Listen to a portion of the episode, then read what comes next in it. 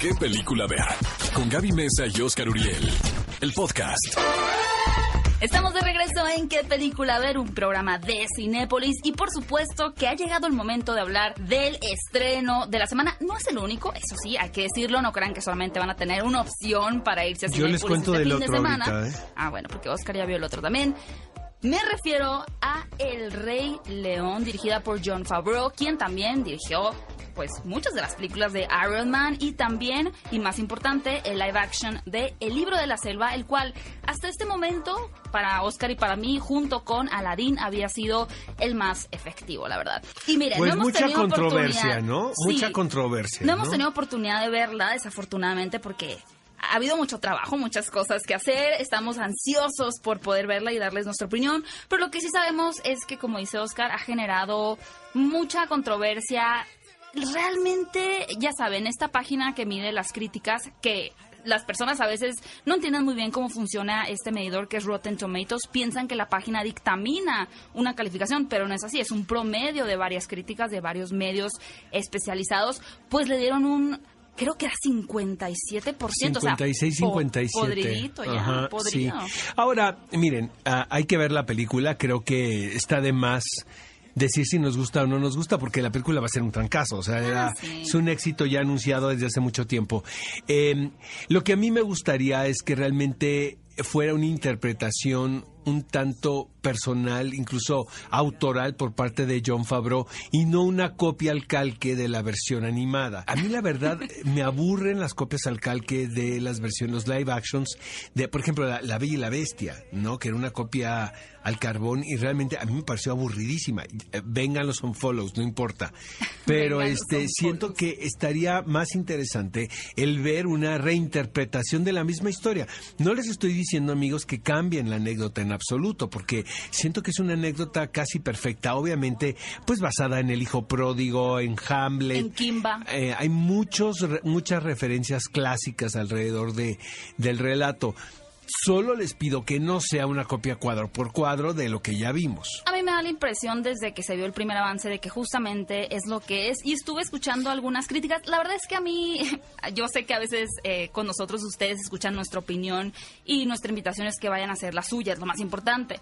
Pero a nivel personal casi no me gusta leer mucho o escuchar antes de ver las películas porque en mi carácter sí me suelo predisponer, sí suelo ir como ya con una mentalidad y demás. Entonces trato de no leer o no ver más allá de algo general como en este caso, ¿no? Pero sí estuve leyendo unos dos que tres párrafos y lo que más destaca es el hecho de que dicen que la película no tiene una identidad o una personalidad propia, es decir, que lo que hizo John Favreau, tal vez bajo las limitaciones estrictas de Disney, pero fue un, ¿sabes qué? Esto es un live action que tal cual solo pasamos de una animación en 2D a un CGI y particularmente algo que me dan muchas ganas ya de ver es que dicen que los animales hablan o se comunican sí con voz, obvio, porque tenemos a los actores y demás como Beyoncé, Seth Rogen y etcétera, pero que no hay tantas expresiones faciales, a diferencia, por ejemplo, en la caricatura, donde muy rápido te puedes dar cuenta que están asustados, que están tristes. Aquí es como, bueno, sigo viendo la cara de un león, entonces no sé qué, emociones está experimentando. Bueno amigos, eh, tuve la oportunidad de entrevistar a John Favreau a propósito de su trabajo en esta película.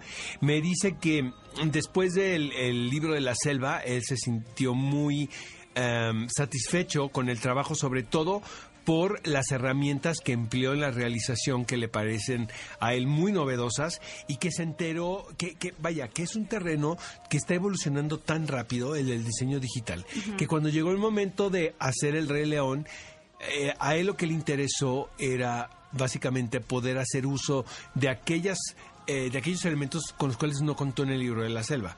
Y que obviamente la base de esto pues es el guion original de la película animada pero el documental que él estos documentales sobre animales que eso fue lo que él estudió sobre todo.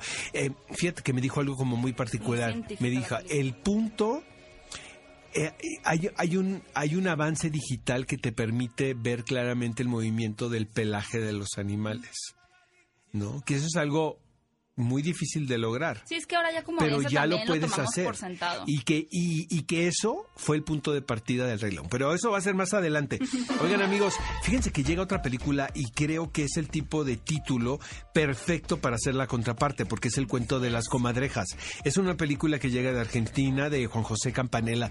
Yo tuve la oportunidad de conocer a Campanella en el Festival de Cine de Baja. Pero ahora nos presenta un remake de una película setentera titulada Los muchachos de antes no usaban arsénico.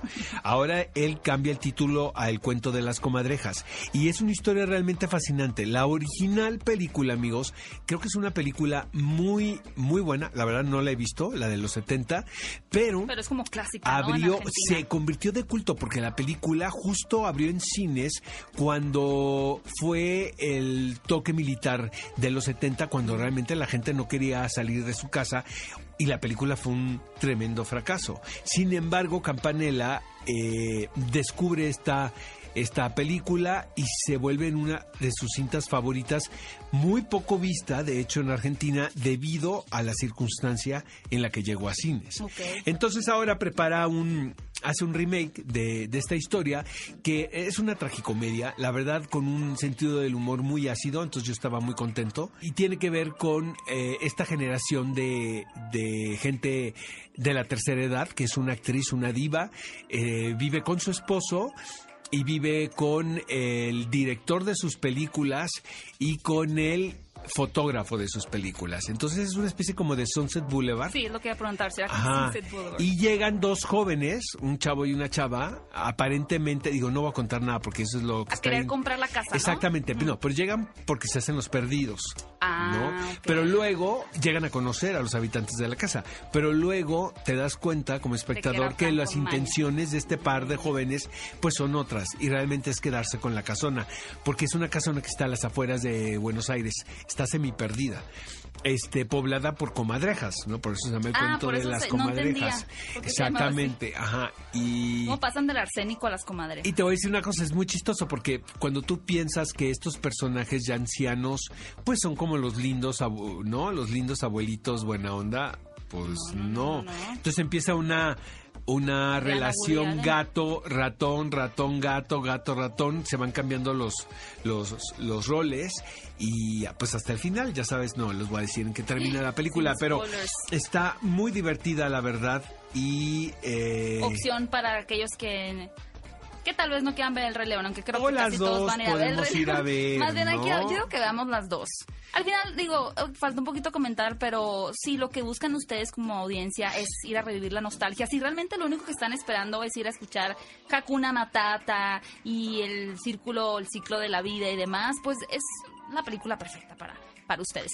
Y como siempre, ya saben que Cinepolis siempre tiene sus preventas porque saben que ustedes están emocionados por ciertos estrenos, así que ya está activa la preventa para la función nocturna de Hobbs and Show y también, bueno, para el resto de las La funciones. verdad que, que qué morbo ir a ver esa película, ¿no? El Porque es un, es un spin-off. No es un capítulo más de Rápidos y Furiosos, amigos, ¿eh? Es un spin-off basado en los personajes que ya hemos visto. O sea, amigos, que no está Vin Diesel, pero está Jason Statham y La Roca. Ah, pues ya con eso. Sí, ¿verdad? Ya con eso Bueno, sí Eiza cuenta. González. Y. Eiza Hay que González. consumir producto nacional.